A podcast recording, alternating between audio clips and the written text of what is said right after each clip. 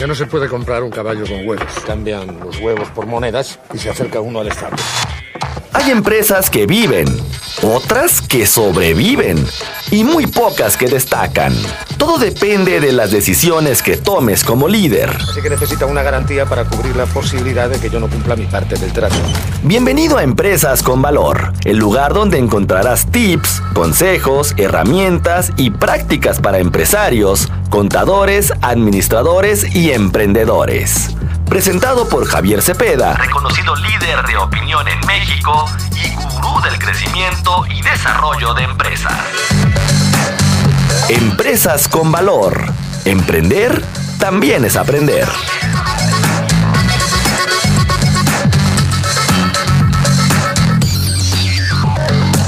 Hay problema. No hay problema. ¿Cuál es el problema?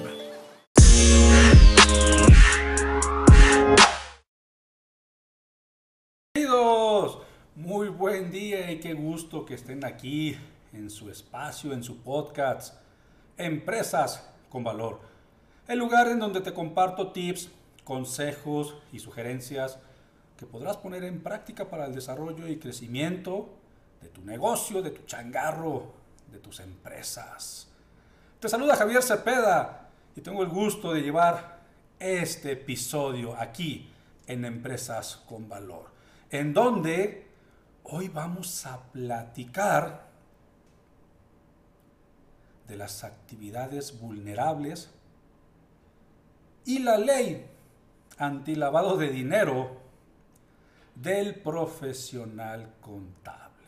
Sí, este es un tema interesante porque hace unos días en mi cuenta de Twitter, en arroba Javier Cepeda Oro, que yo esperaría que me siguieras, en mi cuenta de Twitter, arroba Javier Cepeda Oro, compartí un tweet que decía, ¿sabías que si eres contador y trabajas de manera independiente, atendiendo a determinados clientes y realizando ciertas actividades específicas, tendrías que darte de alta en la ley federal para la prevención e identificación de operaciones con recursos de procedencia ilícita y presentar informativas mensuales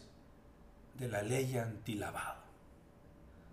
Y terminé el tweet diciéndoles, sigue con tus pendientes.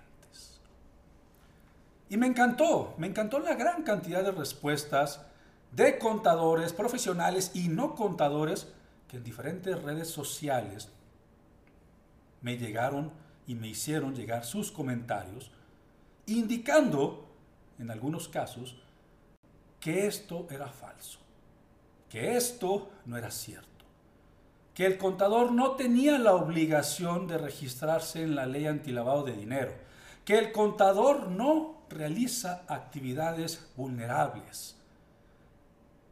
Hubo quienes pidieron el fundamento y se los compartí, hubo quienes criticaron y hubo quienes pasaron solamente a despotricar, sin conocimiento.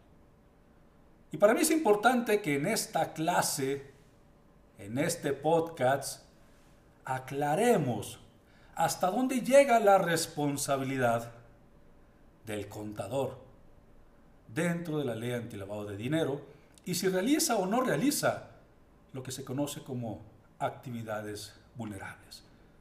Recordemos que después de años de trayectoria profesional, en el que una de mis principales funciones ha sido el de ayudar, aportar, enseñar y defender al profesional contable, es mi responsabilidad también decirle cuándo tiene que cumplir ciertos compromisos y ciertas obligaciones. Es por eso que hoy, aquí en Empresas con Valor, actividades vulnerables y ley antilavado de dinero.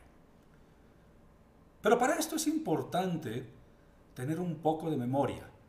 Regresemos esa memoria al mes de octubre del 2019. Y a partir de ahí se ha venido dando esta situación y estas acciones por parte del SAT hacia los contadores.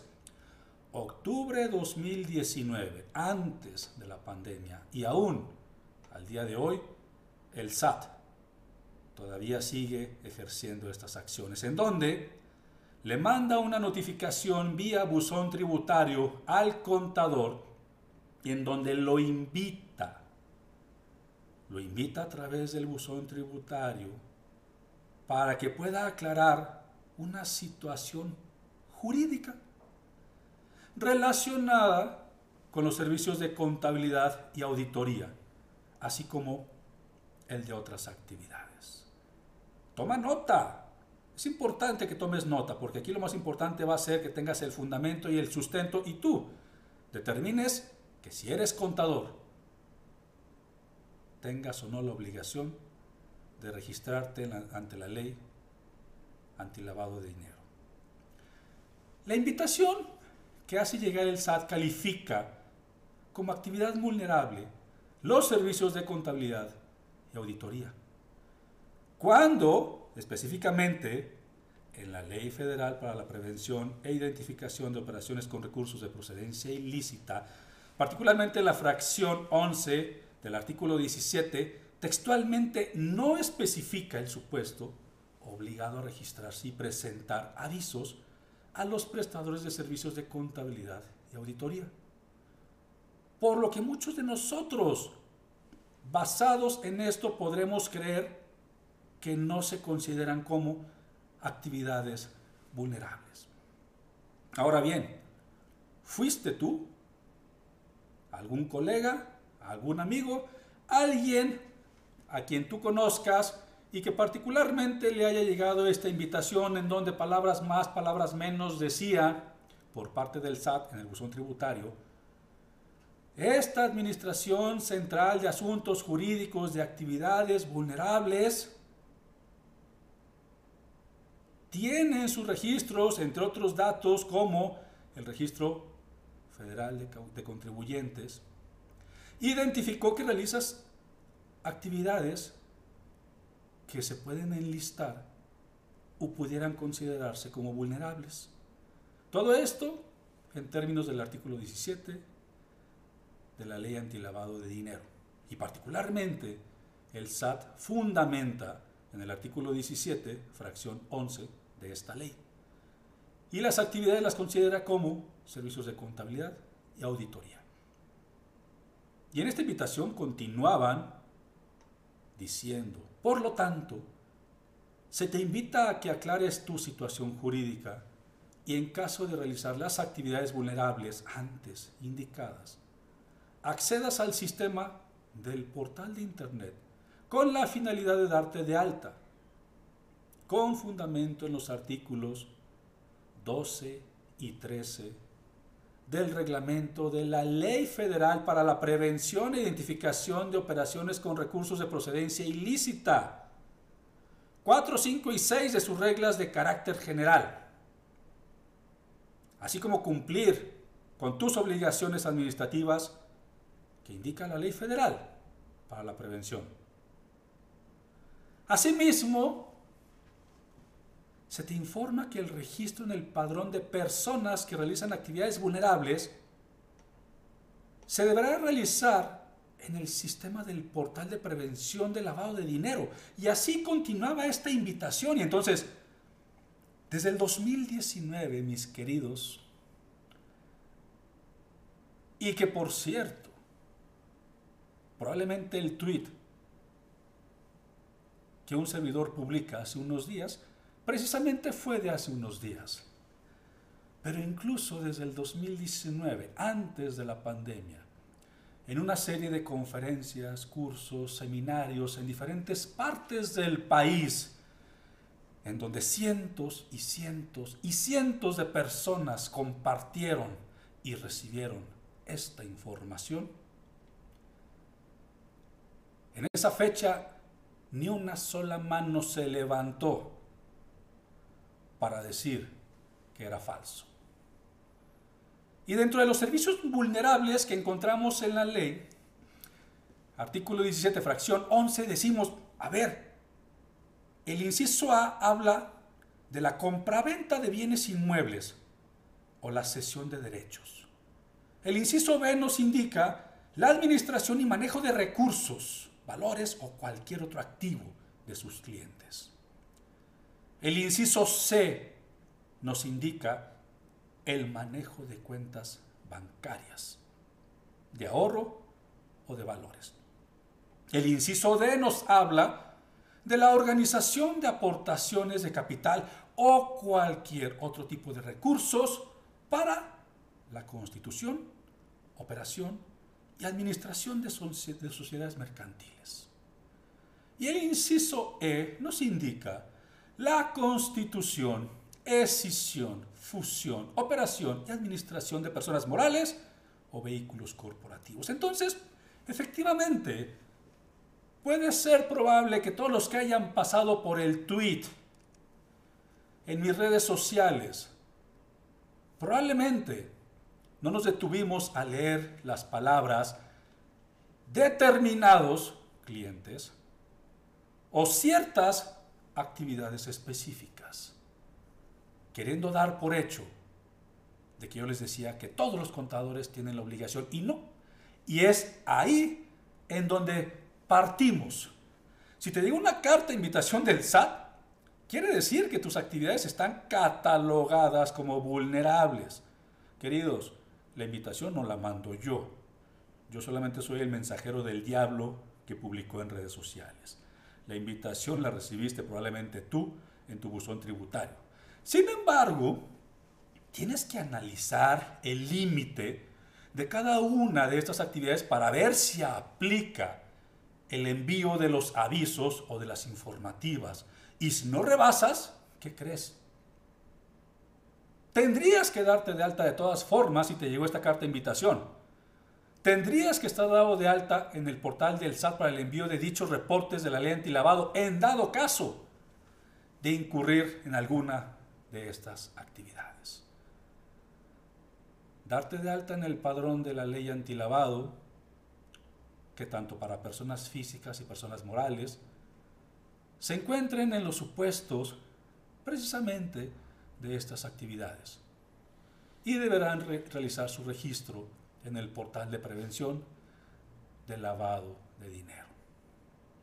Ahora bien, recordemos un poco, y todavía los que tenemos memoria, hubo un programa de regularización denominado PAR, el programa de regularización, en donde primero nos justificaban la implementación del programa, dado que el SAT detecta que sujetos que realizan actividades vulnerables son omisos en el cumplimiento de las obligaciones referidas en la ley antilavado de dinero.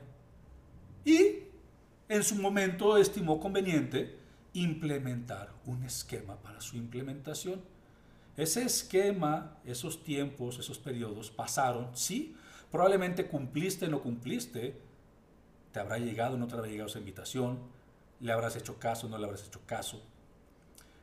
Y hay algo que los contadores, y particularmente es ahí en donde realmente nos interesa poder analizar para determinar si estamos o no estamos obligados, porque si yo nada más leo el contexto de las actividades vulnerables, probablemente decimos, oye, pues el contador solamente se encarga de llevar los registros, la determinación, cálculo de impuestos. Eso es lo que muchos creemos. Ahora bien, analicemos un poco lo que se conoce como el enfoque basado en riesgos para el contador. Te invito a buscarlo y si no, te invito a buscarme y te comparto con todo gusto la guía porque los destinatarios de esta guía, hablando particularmente del profesional de la contabilidad, habla de todos aquellos servicios que se incluyen en el apartado E, te lo repito, en el apartado E de la guía del enfoque basado en riesgos, en donde su definición es muy clara. Actividades y profesiones no financieras designadas. Y entendamos un poco también de todo esto. La guía, la ley antilavado, lo que busca en términos generales es prevenir, por un lado, el lavado de dinero y por otro lado, el financiamiento terrorista. Y hay quienes incluso en aquellas conferencias del 2019 me decían, Javier, pero es que en México no hay terrorismo. Tres años después, yo vendría diciendo exactamente lo mismo. Si yo veo en las calles personas que se les hace muy fácil estallar una bomba en un restaurante, eso es terrorismo, estimados. Y hay alguien que está financiando precisamente esas operaciones y esas actividades, por poner solamente un ejemplo. Ahora, en el apartado E del término actividades y profesiones no financieras designadas, se refiere, y es aquí, queridos, también donde empezamos a analizar y a definir si nos aplica o no nos aplica a nosotros. Se, se refiere a abogados, notarios, otros profesionales jurídicos y además contadores, pero todos estos de manera independiente. Esto se refiere a los profesionales, a los contadores que trabajan solos en sociedad o empleados de firmas profesionales. Ojo, esto no se refiere a que si tú eres el contador de la empresa Patito Feliz SADCB que se dedica a la comercialización de granos o trabajas en la empresa El Gran Mueble SADCB donde se dedican a la fabricación de muebles y eres el contador interno, eres el auxiliar contable, no, queridos. No aplica esta ley para personas subordinadas, para contadores subordinados que trabajen bajo nómina en una empresa. Esta ley aplica para quienes trabajamos de manera independiente, solos a través de nuestro despacho o somos trabajadores de un despacho. Por lo que esto no propone referirse, insisto, a los profesionales internos. Ahora bien, si desmenuzamos un poco este término, yo te diría, más allá de lo que dice textualmente cada uno de los incisos de las actividades vulnerables, ¿cuáles son realmente las actividades que un contador realiza de manera natural con sus clientes? Y para esto, vamos a hacer una pausa y regresando, te indicaré cuáles son esas actividades que de manera natural el contador realiza para el cumplimiento de sus funciones con sus clientes. Regresamos. Pero si usamos como referencia, por ejemplo, es un simple ejemplo, un poco de oro. El oro es bonito, brilla y no hay demasiado. Es valioso. Así que podemos hacer una tabla de conversión.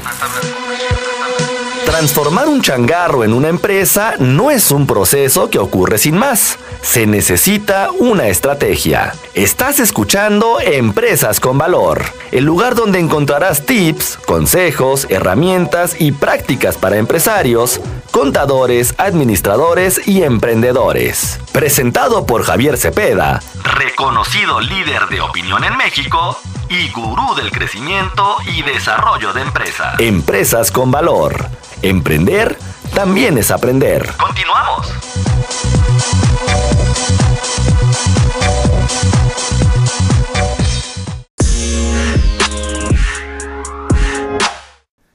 Ya estamos de vuelta, queridos, bienvenidos y qué bueno que sigas escuchando aquí tu episodio, tu podcast Empresas con Valor.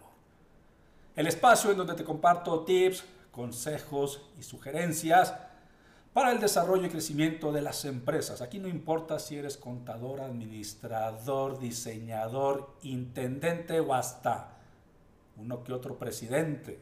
Aquí todos aprendemos y aparte es de manera gratuita.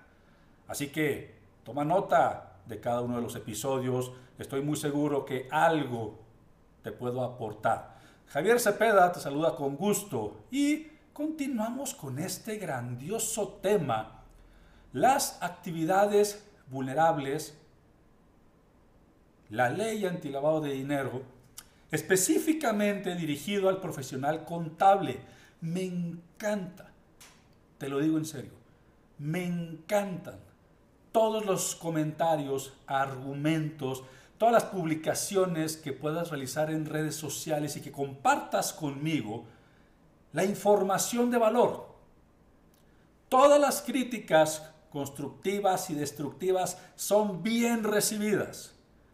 Más de 17 años de carrera profesional, cerca de 4.000 conferencias, cursos, seminarios, talleres en línea de manera presencial, cientos y cientos de miles de personas que han asistido a estos talleres.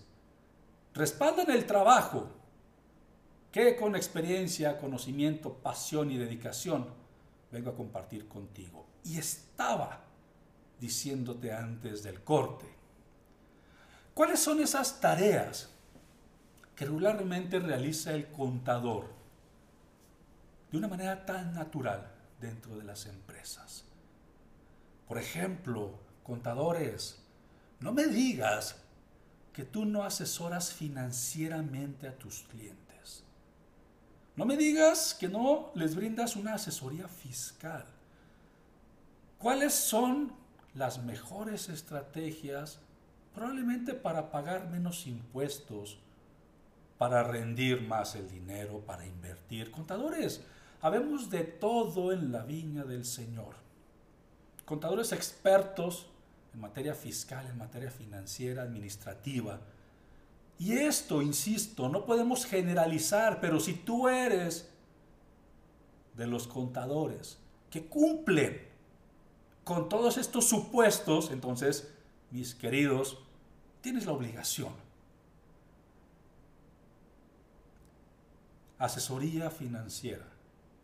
¿Para dónde va el dinero? ¿De dónde viene? ¿Cómo lo mandamos? ¿Cómo lo sacamos? Contadores, no me digas que en cada cierre de mes no tienes esas preguntas típicas de cómo le hacemos para sacar el dinero de las empresas.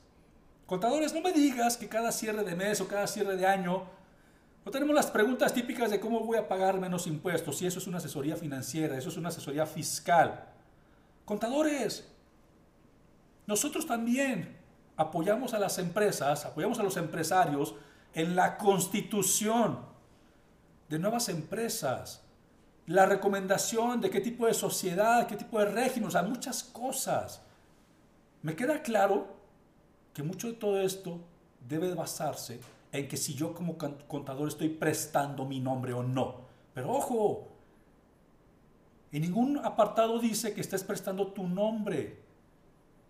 Yo durante todo este episodio y mis publicaciones anteriores he estado mencionando las actividades que realiza el contador y que se pueden considerar como vulnerables y que aunque lo hagas de manera natural, puede ser vulnerable. Por ejemplo, la compra o venta de propiedades.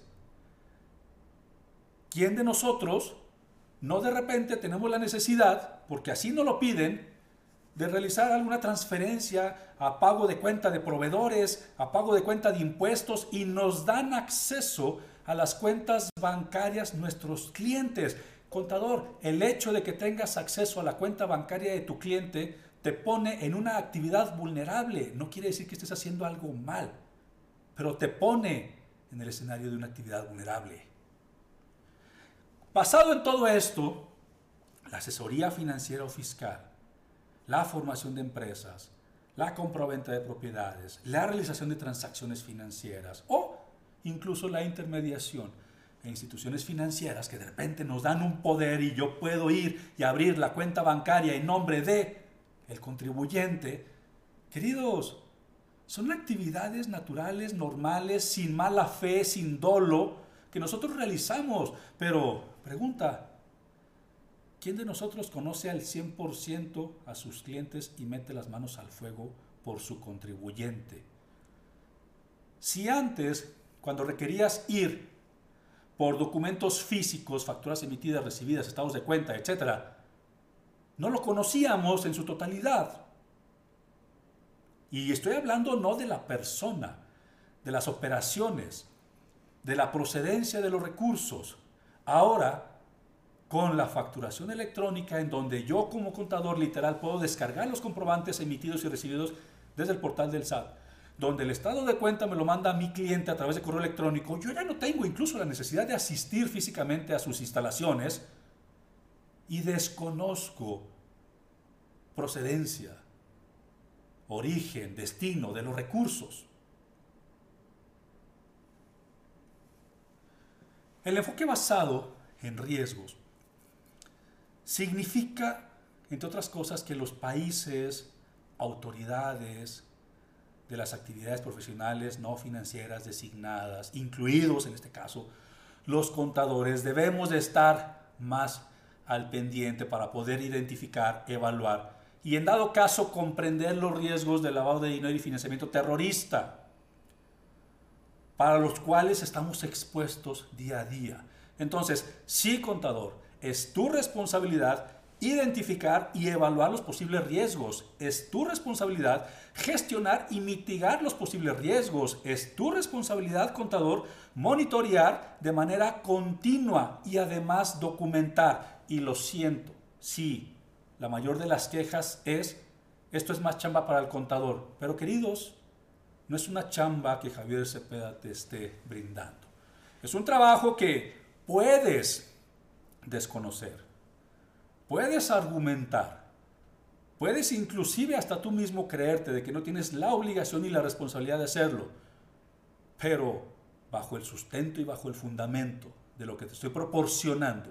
Contador, si estás realizando actividades normales, naturales, sin dolo, pero que se consideran como parte de las actividades vulnerables en la ley federal para la prevención identificación de operaciones con recursos de procedencia ilícita, o sea, la ley antilavado de dinero, entonces sí, contador, por más que a mí me digas en redes sociales, no tengo la obligación de registrarme, ok, no te registres, pero sí tienes la obligación.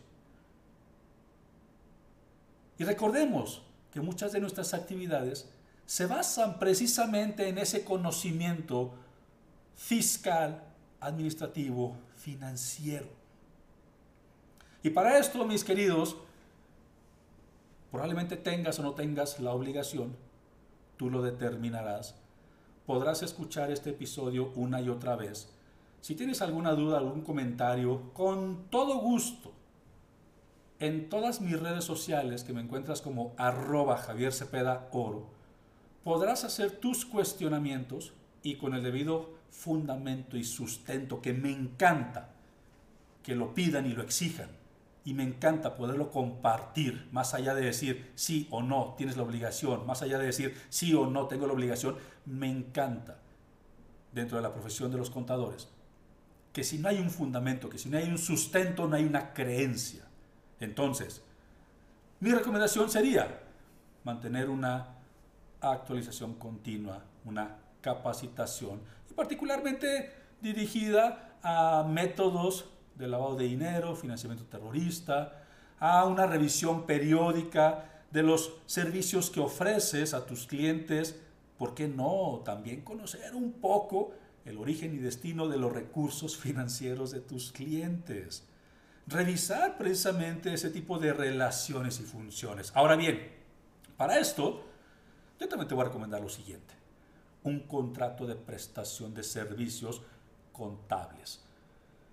Reto a que 10 de cada 10 contadores que en este momento están escuchando este podcast aquí en Empresas con Valor me digan que tienen celebrado un contrato de prestación de servicios profesionales con su cliente. 10 de 10. Podría decir que es prácticamente imposible. Y no por el contador, sino porque en México estamos acostumbrados a celebrar contrataciones a la palabra. Pero hoy por hoy, más allá de quererte dar chamba extra, contador, es buscar querer proteger tu profesión, es buscar querer proteger a, ese ángel fiscal, que si de por sí, día a día, mes a mes, año tras año, en los últimos 15 años, se han encargado de cargarle la mano es mi función en este momento quererte proteger en tu profesión. Y tienes que tener un contrato de prestación de servicios contables. Es elemental. Y ese contrato, palabras más, palabras menos, y es más, te lo voy a regalar. Un contrato que debidamente se apegue a la protección, no solamente a la firma de un documento entre cliente y contador. Porque contratos de prestación de servicios profesionales hay miles en el mercado, queridos contadores. Pero un contrato que proteja y que blinde la profesión contable, solamente aquí.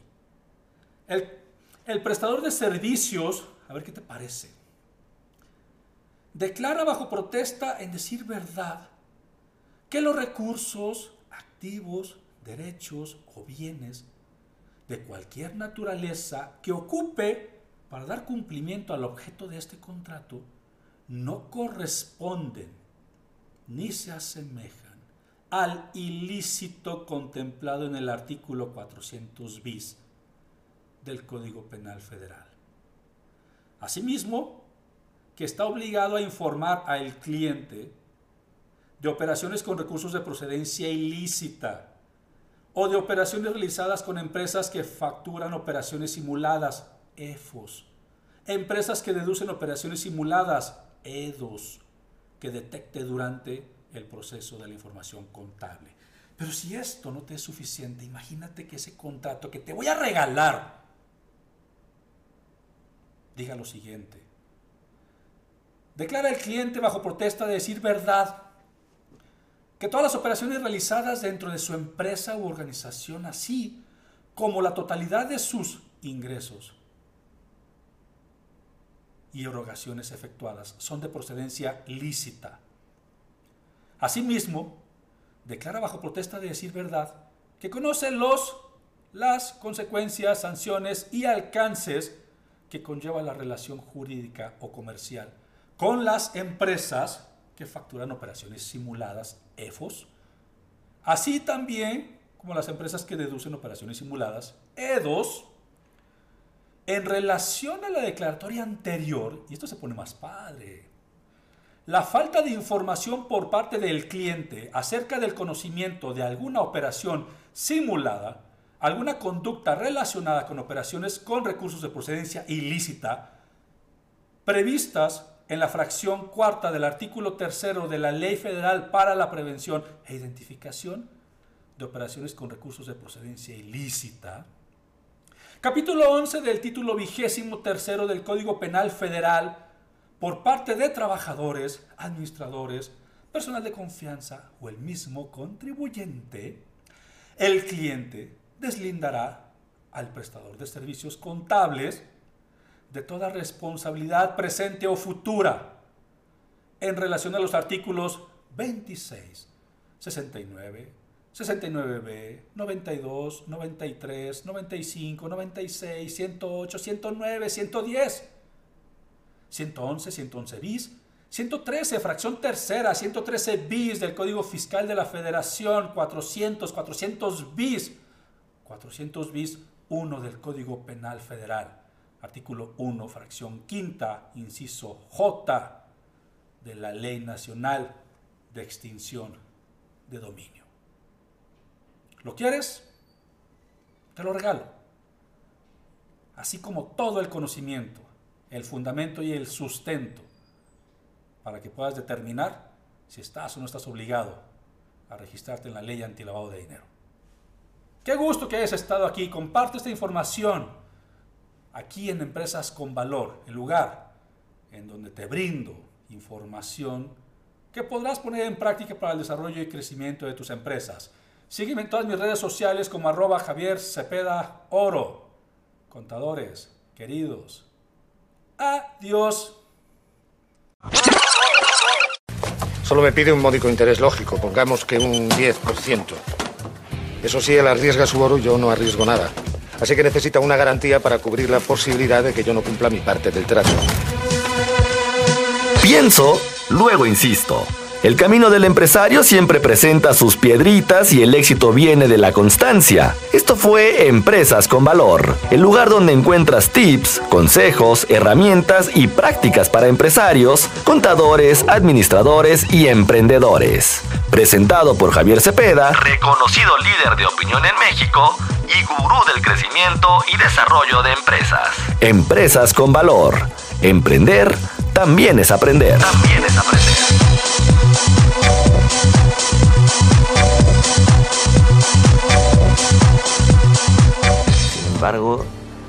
Sin embargo, si devolvemos una moneda, nos quedarán nueve. Nueve a cada uno. Así que si aún debemos diez monedas, al cabo de un año seguiremos con el mismo problema y además tendremos menos dinero.